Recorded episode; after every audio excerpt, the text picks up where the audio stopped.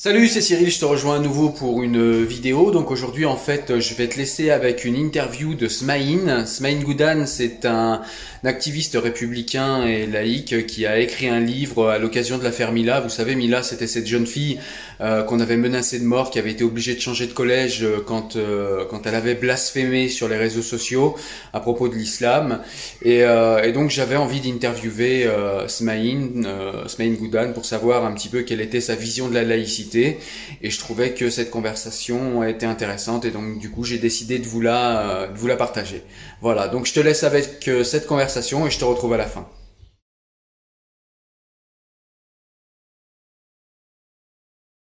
Bonsoir Cyril. Bon, je me nomme Rudens Main. Je viens d'avoir 51 ans. Je suis père de trois enfants.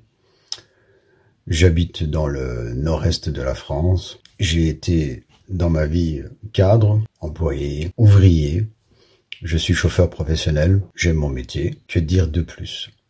Que dire de plus? Je suis un citoyen français. En tout cas, j'essaye de l'être du mieux, du mieux possible. Je peux rajouter aussi que je suis un ex-sunnite. Pendant des années, j'ai adhéré au sunnisme par héritage, par conviction aussi, pendant des années. Ensuite, euh, comme tout parcours humain, il arrive une période où on se pose des questions où la vie est un peu plus confortable et qu'on commence à s'intéresser à ce qu'on est, à ce qu'on pense, à ce qu'on croit.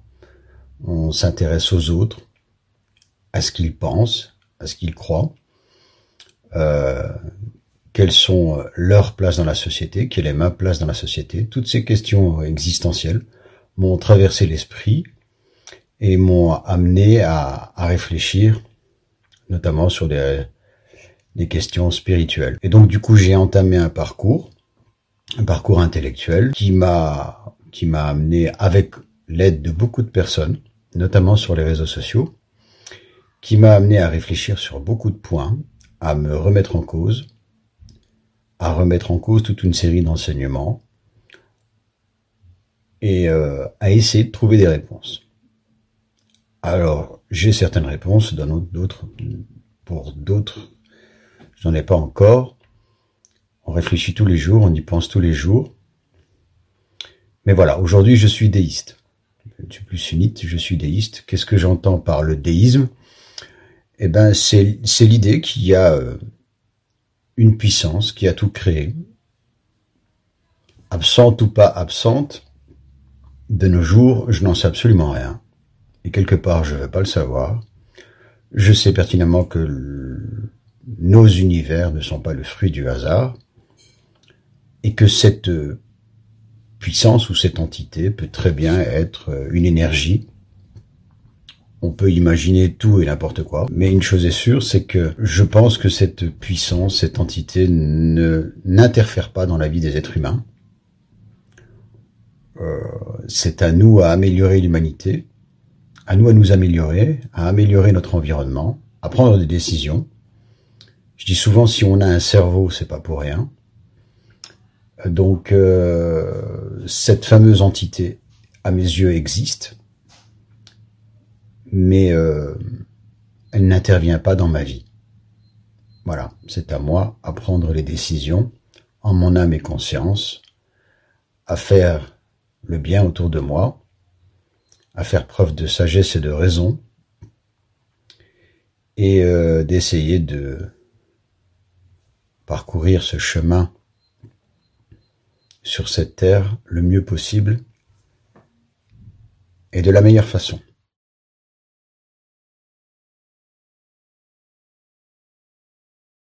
Paradoxalement, grâce au Coran, mais pas euh, d'une façon littéraliste. C'est-à-dire que pendant des années, effectivement, euh, le littéralisme était euh, la, pratique la plus facile. On lisait le Coran comme on lisait, euh, comme on lit une notice euh, Ikea pour un, meuble télé ou bien une chambre à coucher. Un livre du septième siècle ne se lit pas de cette façon. C'est d'une stupidité euh, inouïe. Mais bon, on a été formaté. On a été formaté pour ça. Parce que peut-être que nos parents n'avaient pas n'avait pas les outils pour appréhender cette société occidentale, ces sociétés sécularisées.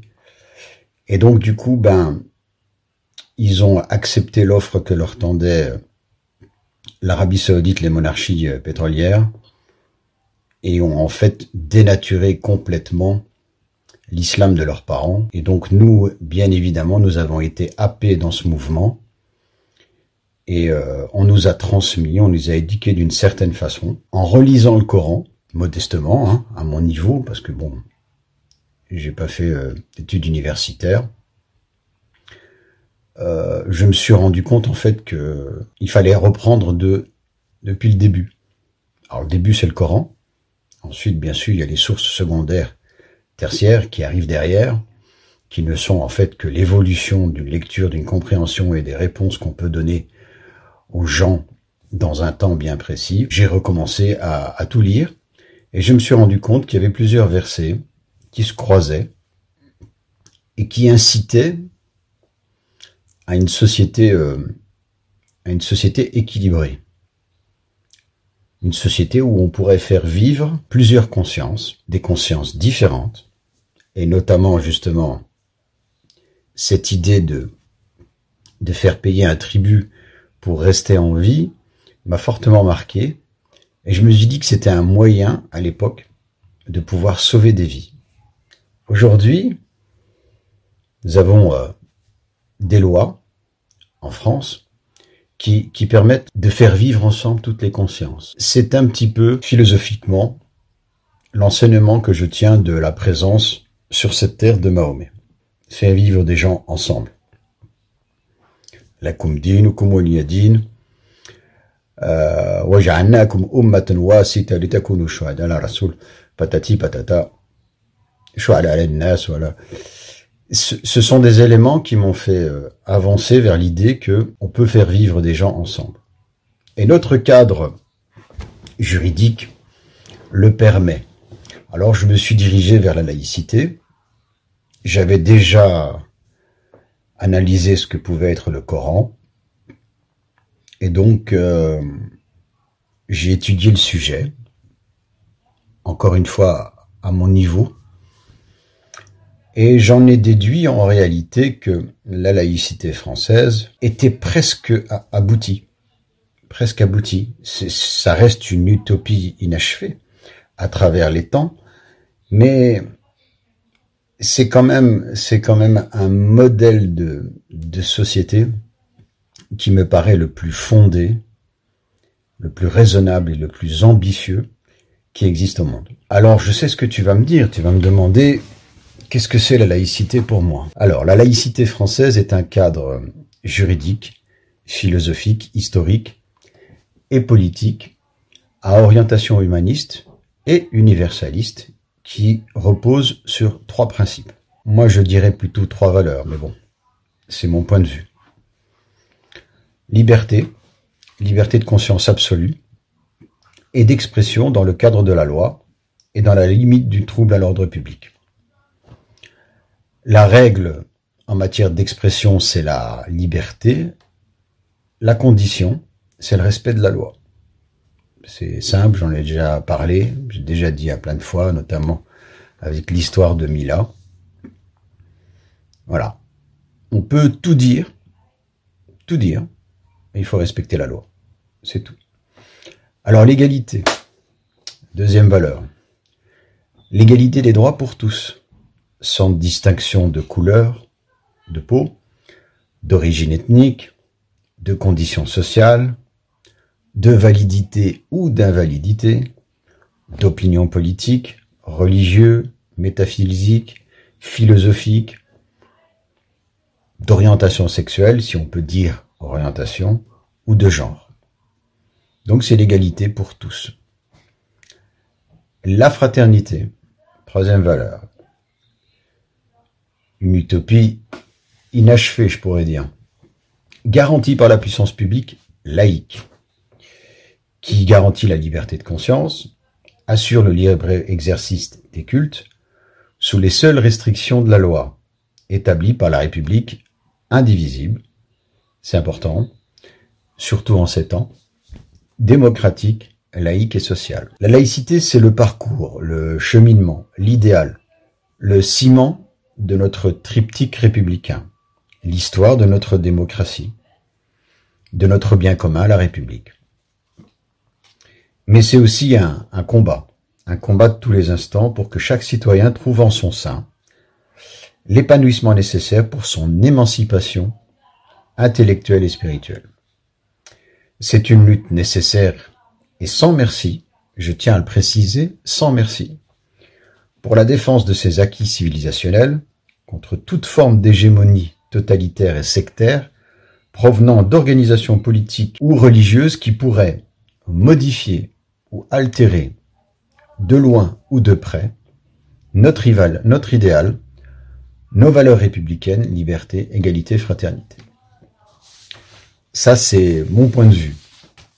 C'est mon point de vue, c'est ma définition de la laïcité. Maintenant, je vais en donner une autre que je considère venant d'un maître, un maître en la matière. Définir la laïcité est simple. Faite pour tout le peuple, la République laïque libère le droit de ce qui divisait les hommes, à savoir de toute norme spirituelle imposée, comme de toute discrimination positive ou négative.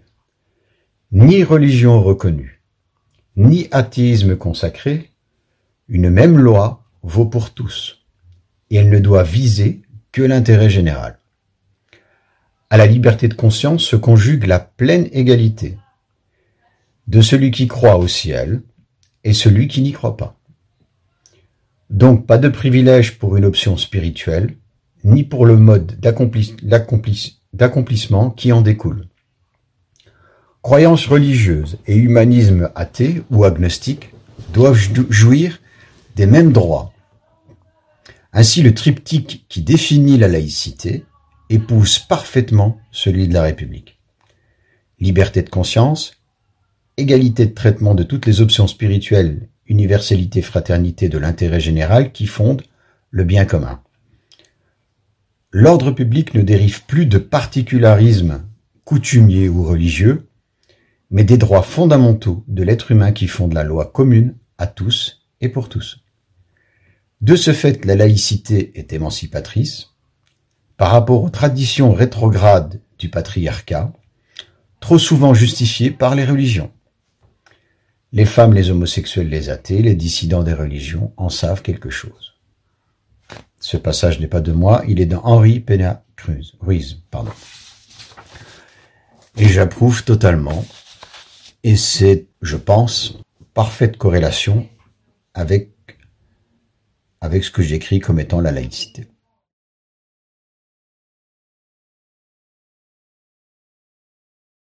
La loi de 1905, loi de séparation des pouvoirs entre les églises et l'État. C'est pour moi la spécificité. Je ne pense pas qu'actuellement il y ait un pays qui soit doté de la même loi.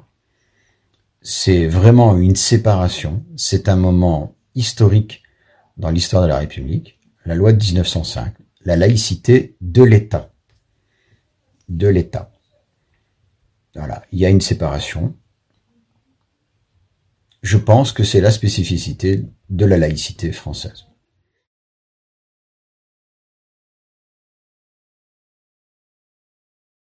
ce sont des extrémistes qui se cachent derrière la laïcité, euh, qui manipulent et exploitent la laïcité euh, à des fins partisanes. Pour moi, le laïcisme n'a pas de raison d'être à partir du moment où on ne respecte pas les lois de la République, on ne peut pas être un laïc. Voilà, tout simplement. Si on défend la laïcité, on est un laïc. Si on défend pas la laïcité, si on est, on est, si, euh, on exploite la laïcité à des fins euh, politiques extrémistes, on n'est pas laïc. Donc on peut pas catégoriser ces gens-là ou les mettre dans la case laïcité euh, en les dénominant euh, laïcistes ou pour moi c'est un non-sens.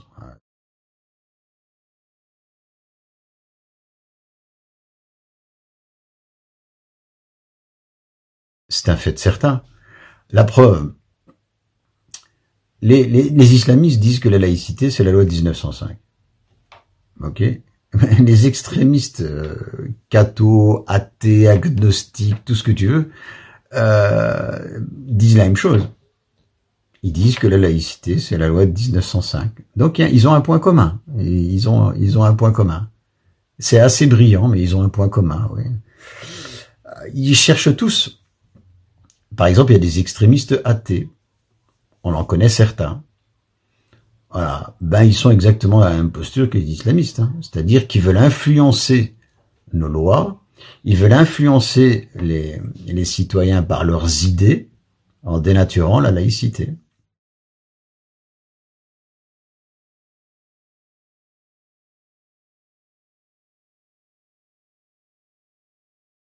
L'espace public, il est libre. Hein. Il est libre. Hein. Encore une fois, j'ai dit euh, en matière d'expression euh, dans les espaces publics, c'est la liberté. Voilà. Et la règle, c'est le trouble à l'ordre public, c'est la loi. C'est tout. Donc, euh, il y a de l'espace pour les gens qui, qui croient, ou qui ne croient pas, ou bien qui, suspendent leur jugement leur jugement, comme euh, aime à le dire euh, Henri Pénard-Ruiz, euh, il y a de la place pour tout le monde. Simplement, il y a des règles, il y a des lois qui protègent l'intérêt commun, qui protègent à la fois les croyants, les non-croyants, les agnostiques. Voilà, donc il faut les respecter, c'est tout. C'est c'est pas plus compliqué que ça, je veux dire. Euh, c'est moi je, je, sais pas moi quand je vais je, suis en train de me promener en, en, rue, euh, à la limite, je pense que je veux, mais j'ai pas le besoin, en tant que citoyen, euh, d'exprimer à la personne que je crois, euh, le, j'ai pas le besoin de lui dire, écoutez, moi, je suis déiste. Voilà. Je vais, euh, je sais pas, dans un restaurant, je suis déiste, non. Je, je, je vois pas l'intérêt je vais dans un colloque politique, dans une réunion politique, oh attendez, je suis déiste. ben non, on s'en fout complètement, j'ai pas l'étiquette. Partir demain dehors, j'ai pas l'étiquette. Voilà, tout simplement. Si j'ai pas déjà de un, j'ai pas le besoin. Euh, j'attends autre chose de mes concitoyens que de savoir quelle est leur orientation euh, politique ou religieuse ou bien même sexuelle. Qu'est-ce que j'en ai à secouer moi? C'est pas ça moi. Ce qui ce qui m'intéresse, c'est d'échanger, certes, mais j'ai pas le besoin de moi de revendiquer une appartenance religieuse ou non religieuse ou athéiste ou euh, agnostique. Voilà donc euh, c'est c'est c'est je, je vois pas pourquoi les gens ont ont besoin de ça. Après c'est leur liberté ils ont le droit. Ils ont parfaitement le droit d'exprimer euh, Jésus va venir demain et Mahomet va sauver la planète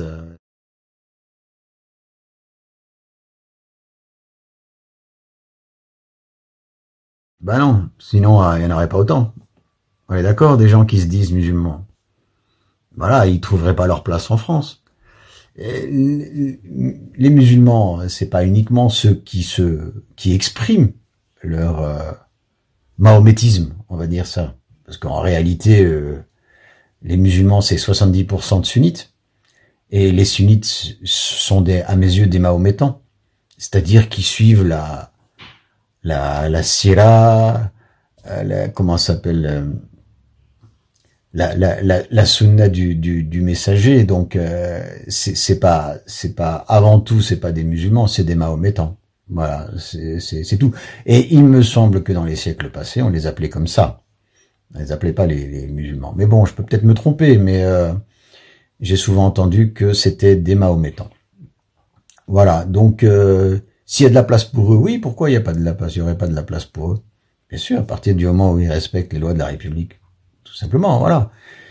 S'ils veulent, comme certains, aller prier dans la rue pour pouvoir envoyer un message au pouvoir public euh, qui veulent obtenir un local, parce qu'ils sont disputés avec les dirigeants de l'autre mosquée, euh, et alors il y a une scission et eux veulent créer leur propre mosquée pour pouvoir euh, pratiquer euh, leur culte et, et leurs bêtises euh, afin de diviser la communauté, ça c'est à eux, euh, c'est des imbéciles. C'est des imbéciles. Déjà de un, leur prière n'est pas valable euh, parce qu'elle s'adresse à quelqu'un autre que Allah, et en plus c'est contre-productif c'est de là que peut-être vient déjà cet esprit séparatiste dont les politiques parlent. Voilà, c'est du séparatisme primaire. J'ai connu ça quand j'étais gosse dans la mosquée euh, où euh, œuvrait mon père. Donc euh, c'est classique. Ce qu'il ce qu'il faut faire, c'est surtout pas leur donner. Au plus il y aura de mosquées dans les quartiers, euh, au plus il y aura de radicalisme. Tout simplement. Il faut euh, une mosquée par ville, voire deux mosquées, tout dépend de euh, la grandeur de la ville. Mais il faut pas en mettre, il faut pas les laisser pousser comme des champignons, au même titre que les autres, les autres cultes. Hein. C'est pas, il doit y avoir un équilibre. Hein. Si vous avez dix boulangeries dans la même rue, ça le fait pas trop.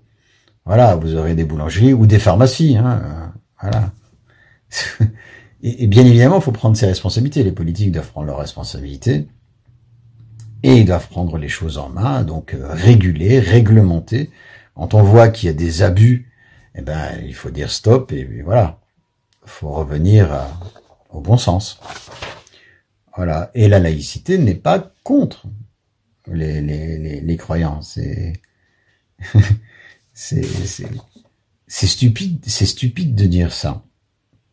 C'est stupide. Elle est contre ceux qui abusent de cette liberté, l'égalité, liberté, égalité, fraternité, c'est ceux qui abusent de cette liberté qui euh, sont visibles. Il y a des millions de musulmans dont, on n'entend pas parler, qui sont des gens raisonnables, qui sont des gens matures, responsables, et euh, qui pratiquent leur spiritualité, euh, que ça soit chez eux, à la mosquée, ou même dans la rue en marchant, sans déranger la moindre personne. Je ne suis même pas sûr qu'ils dérangeraient un oiseau. Voilà, mais bien évidemment, vous avez euh, tous les autres qui sont là pour revendiquer une identité, légitimée par euh, des pseudo-textes religieux, et qui sont là justement pour, dans un esprit revanchard, pour euh, revendiquer des droits supplémentaires que les autres seraient supposés avoir et que eux n'ont pas. Ah, c'est ce fameux islamophobie euh, comment ils appellent ça, systémique et euh, qui euh, qui serait imposé en France, c'est une blague. C'est une blague.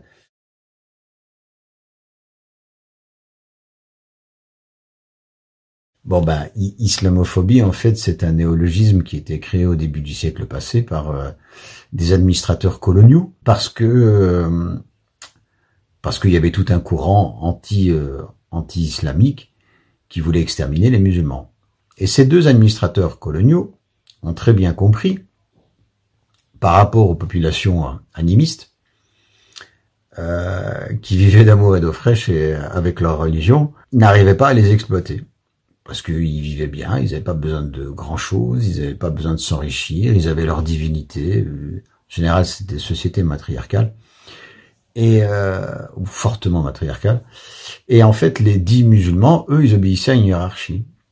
C'était facile, il suffisait de convaincre la hiérarchie pour pouvoir exploiter les musulmans. Donc les deux, les deux euh, administrateurs coloniaux ont créé ce néologisme euh, pour accuser ceux qui voulaient exterminer les musulmans, qui étaient islamophobes, et pour éviter des massacres, pour pouvoir continuer à les exploiter. Voilà d'où vient le terme islamophobie. Le terme islamophobie a été récupéré par les mollahs, les mollahs euh, iraniens, dans les années 70 ou 80. Alors certains disent que c'est pour c'est pour euh, remettre le délit de blasphème euh, en activité en France. Alors j'y crois pas trop. Je t'explique pourquoi. Parce que le délit de blasphème, les premiers blasphémateurs du sunnisme sont les chiites et les premiers blasphémateurs du chiisme sont les sunnites. Si les chiites avaient dit voilà l'islamophobie, c'est euh, blasphémer ou être contre les, les, les, musulmans. Et eh ben du coup, ils se mettraient un, un pieu dans le pied. Parce qu'alors à ce moment-là, l'Arabie Saoudite, elle aurait refusé. C'est automatique. Donc en réalité, je ne pense pas que les chiites ou les mollahs chiites ont inventé ou récupéré ce terme-là euh, pour euh, censurer tout commentaire. Parce que les premiers blasphémateurs, c'est eux. Ou euh, les, sunnites et les chiites. Ils blasphèment tous les deux. Ils se blasphèment tous les deux. Donc dire que c'est une loi contre le blasphème, enfin contre, c'est une loi de censure contre le blasphème, l'Arabie Saoudite serait montée au créneau directement, aurait dit oh stop les gars, stop stop stop, vous avez le droit de blasphémer, nous on n'a plus le droit de blasphémer, donc c'est une blague. Voilà, je ne pense pas. Je pense que ça a été récupéré par les identitaires sunnites en France et en Occident, justement pour pour euh, pour remettre en en activité le délit de blasphème. Ça oui. Ça, ça j'en suis persuadé, mais je ne suis pas persuadé que ce soit les mollahs qui aient décidé cela. voilà. Donc, euh, l'islamophobie est une supercherie. L'islamophobie, c'est la phobie de l'islam. Point à la ligne. Alors, on peut extrapoler sur, euh, on peut discuter, on peut imaginer euh, ce que peut, peut être l'islam, mais parce que si les Français étaient islamophobes, bah, il y aurait un qu'un musulman dans les années 50. Hein. Dans les années 50, 60, 70, il n'y aurait pas eu de musulmans, il n'y aurait pas d'islam en France. Je suis pas persuadé que les Français auraient été colonisés une terre d'islam. Puisqu'il y a l'islamophobie, la haine de l'islam. À moins que, euh, à l'époque, ben, l'islam, la lecture de l'islam et l'interprétation de, de, de, de l'islam étaient différentes d'aujourd'hui. Alors on peut se poser la question. On peut euh, effectivement se poser la question. Qu'est-ce qui a changé? Pourquoi est-ce que les gens maintenant, soudainement, depuis les années 80, 90, depuis les attentats, euh, euh, que ce soit aux États-Unis, dans le monde, euh, en France, pourquoi les gens ont soudainement peur de l'islam et sont anxieux à l'idée que des organisations islamistes puissent, je sais pas moi, un, un, jour dénaturer notre démocratie et imposer leur idéologie. C'est une question qu'il faut se poser c'est peut-être que la lecture a changé, l'interprétation a changé à travers ces 40 dernières années. Si on se rappelle bien, les anciens nous disaient ah mais les musulmans de l'époque ils étaient bien, ils étaient respectueux, on les entendait pas, ils pratiquaient leur culte, ils faisaient pas d'histoire. Aujourd'hui c'est tout le contraire. On a euh, quelques pourcentages des musulmans qui sont là pour revendiquer euh, une identité, une idéologie sectaire et totalitaire. Voilà. Donc euh, c'est à c'est à penser, c'est à imaginer, c'est euh, comment on en a arrivé là. Quelle a été l'évolution Qu'est-ce qui a permis cela hein, Peut-être que la séparation des pouvoirs, euh, certains se sont cachés derrière la séparation des pouvoirs en disant voilà c'est pas notre soupe, on s'en occupe pas. Et ils font, ils font, ils font leur soupe. Et puis quand il y a un événement qui se passe, on appelle les grands frères ou bien on appelle les imams, réglez vos problèmes et tout. Et puis on vous donnera des mosquées, on vous payera des tapis. euh, voilà, et des antennes paraboles pour mettre, pour regarder euh, El Jazeera. Oui, ça c'est possible. ça c'est possible qu'il y en ait beaucoup qui se soient réfugiés derrière la loi de 1905. Hein. Ah non, l'islamophobie c'est euh, la peur de l'islam. Point à la ligne. Point, à la ligne. C'est pas une discrimination vis-à-vis des musulmans parce que euh, tout simplement quand on voit quelqu'un, hein, on ne sait pas savoir s'il est musulman et même s'il nous le dit, on ne peut pas savoir de quel courant il est à moins qu'il le manifeste. Mais si euh, tous les sunnites étaient des ennemis de la République, on, ça saurait. Si tous les chiites étaient des ennemis de la République, ça saurait. Si tous les soufis étaient des ennemis de la République, ça saurait aussi. Donc c'est pas facile de les reconnaître. Voilà, donc euh, l'islamophobie n'est pas liée aux personnes, elle est liée à l'idéologie qui est transmise par certains individus. Voilà, donc euh, c'est comme si on prenait un converti euh, il s'appelle, je sais pas moi, Anthony, et on prend, euh, on prend Rachid, d'accord. Rachid est rasé, il est bien habillé, et il sollicite un appartement. Anthony a une barbe, il est habillé en, en tenue de sport, bien large, hein, on va même dire courant salafiste, hein, parce que bon, tenue de sport, on sait pourquoi il les porte. Et euh, ils sollicitent tous les deux euh, le même appartement. Ils ne disent pas qu'ils sont musulmans ou euh, appartenant au mahométisme ou les trucs comme ça. Et d'après vous, d'après toi, qui qui aura l'appartement? Ben moi, si ils ont toutes les deux, tous les deux les mêmes garanties, au niveau salaire, au niveau stabilité, ça sera Anthony qui aura l'appartement. Ce sera pas Rachid. Ça, c'est du racisme. Parce que le supposé propriétaire, pas le propriétaire, aura supposé que Rachid est musulman. Mais il n'aura jamais imaginé que Anthony l'est. Donc c'est juste du racisme. C'est pas de l'islamophobie. Parce qu'encore une fois, on ne connaît pas le courant idéologique de Rachid. Moi, je connais des sunnites qui sont très très bien. Hein. Très très très bien. Hein. C'est pas le problème.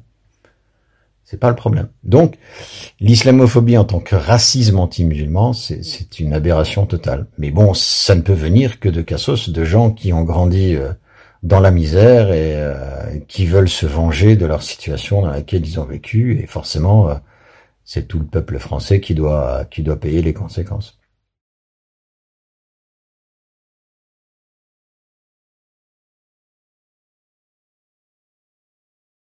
Alors, euh, la réponse, elle est très simple, c'est une laïcité universaliste. C'est, euh, je suis pas raciste pour un sou.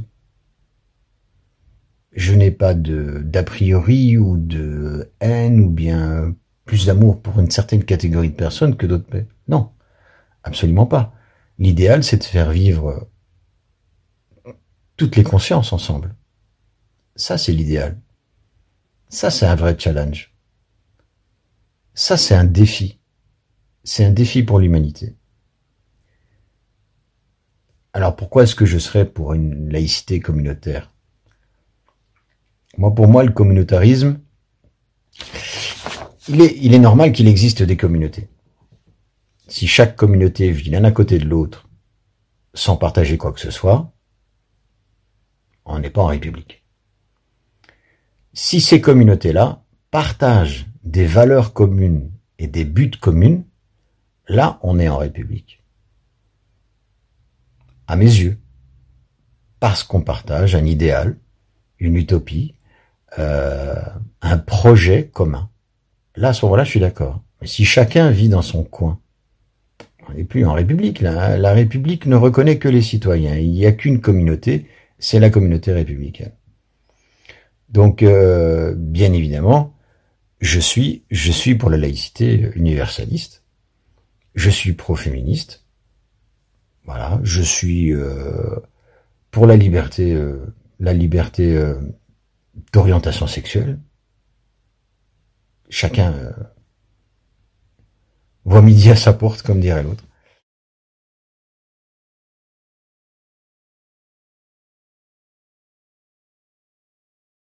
Alors j'ai un boulot qui me prend énormément de temps je travaille beaucoup. Euh, mais mon engagement euh, politique, associatif et sur la laïcité, euh, sur une relecture, une relecture euh, du sunnisme, parce qu'on peut pas parler de de l'islam, puisqu'il y a des courants qui sont beaucoup plus tolérants que le sunnisme. J'ai, ça se fait sur les réseaux sociaux en général. Voilà en gros en général. J'ai pas peur de discuter avec les gens, c'est pas ça, mais bon, il faut du temps, il faut, il faut un de l'engagement. Je, je suis quelqu'un de très casanier, donc je m'occupe beaucoup de mes enfants. Donc du coup, j'ai très peu de temps à accorder aux gens à l'extérieur de mon domicile. Mais s'il faut le faire, je le fais. C'est pas un problème du tout. Je peux discuter de l'islam, je peux discuter de voilà. pourquoi je dis je dis sunnite? Et pourquoi je dis pas euh, l'islam? Si on prend, on va dire quelques courants, quelques courants qui se reconnaissent de l'islam. Prenons par exemple les soufis. Il y a le soufisme, il y a le sunnisme, il y a le chiisme, il y a les Coran, il y a le coranisme, il y a le ahmadisme, le mu'tazilisme, il y a l'asharisme par exemple qui est moins connu ils se reconnaissent tous de, de l'islam. Et c'est là où on vient tout à l'heure à ce que je disais à propos des mollahs iraniens. Un sunnite trouve son équilibre, son équilibre spirituel, intellectuel, à travers le sunnisme. Pour lui, le sunnisme, c'est ce qui lui apporte la paix intérieure et qui lui permet de se pacifier avec son entourage. Ils partagent des points communs. Ils sont sunnites et leur idéologie, c'est le sunnisme. Et quand on leur demande qu'est-ce que c'est le sunnisme pour eux, ils vont te, ils vont, ils vont te dire c'est l'islam. Imaginons maintenant qu'on fasse ça, par exemple, avec les, chiites, les chiites ou bien les, soufis. Ben, les soufis, qu'est-ce qu'ils vont dire? Ils vont dire notre religion, le soufisme, c'est l'islam. Idem pour les ash'arismes, idem pour les mu'tazil. La particularité, c'est que ce qu'ils représentent ou ce qu'ils nomment comme étant la paix intérieure avec les autres, c'est l'islam.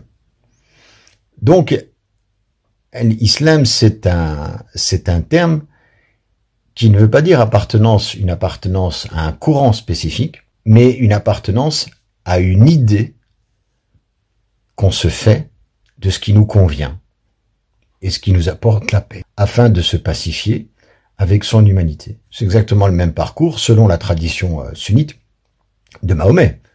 Mahomet est un bédouin qui est rejeté par, euh, par sa tribu, il va euh, trouver refuge à 350-400 kilomètres de là dans une autre tribu, dans un autre dans une autre un autre oasis où il trouve des tribus différentes, des tribus juives, des tribus chrétiennes, et il va adopter des principes de ces tribus-là et va créer son propre cheminement d'abord et ensuite sa propre religion qui va unir toutes les tribus.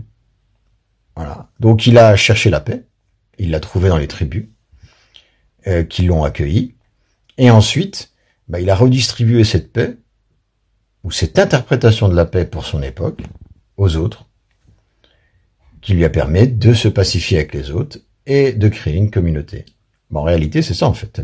L'islam, c'est un principe d'élévation spirituelle qui permet à l'humain de trouver la paix intérieure afin de se pacifier avec son humanité. Voilà. Donc, pour moi, on peut être athée. On peut être un musulman athée. On peut être un musulman juif. On peut être un musulman agnostique. On peut être un musulman bouddhiste. Ça pose aucun souci.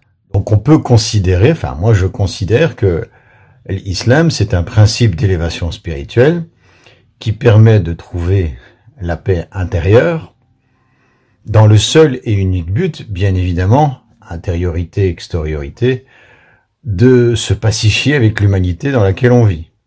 Se pacifier dans l'humanité dans laquelle on vit, c'est-à-dire trouver son équilibre intellectuel et spirituel pour pouvoir évoluer euh, dans, la, dans la société, dans le monde dans lequel on vit. Moi, je l'ai trouvé à, à travers le déisme. C'est-à-dire que pour moi, le déisme, c'est ce qui me permet d'évoluer euh, spirituellement, afin de, de, de, proposer mon point de vue à la société, pas de l'imposer, de le proposer si on, au cas où on me le demande. Et de ce fait, de ce fait, puisque je suis déiste, je considère que c'est l'humain qui doit améliorer son humanité. C'est l'humain qui doit favoriser toute innovation euh, scientifique, économique, euh, pour faire avancer l'humain vers euh, un monde, on va dire, toujours meilleur, toujours meilleur. Et pour moi, bien évidemment, la, République est dans ce rôle et elle a toute sa légitimité. Pour moi, en France, c'est d'abord la République. C'est l'intérêt général, l'intérêt commun, euh, cette utopie qui permet euh, à tout individu dans cette République d'évoluer, de trouver son espace. Et c'est ce que notre laïcité euh, propose. Pour moi, l'islam, c'est elle, islam, c'est pas l'islam, c'est elle, islam, est un principe d'élévation spirituelle qui permet à l'humain de trouver la paix intérieure, dans le seul et unique but de trouver, euh, de se pacifier avec son humanité. Voilà, trouver un équilibre qui lui permet d'évoluer sereinement. C'est pour moi l'islam. Euh, je te dis à bientôt. Allez, je t'embrasse. À bientôt. Porte-toi bien et puis fais des bêtises. Voilà, écoute, j'espère que tu as aimé euh, cet échange avec Smaïn. Moi, je te dis à très bientôt pour une nouvelle vidéo où on parlera de livres. Ciao, ciao. Salut.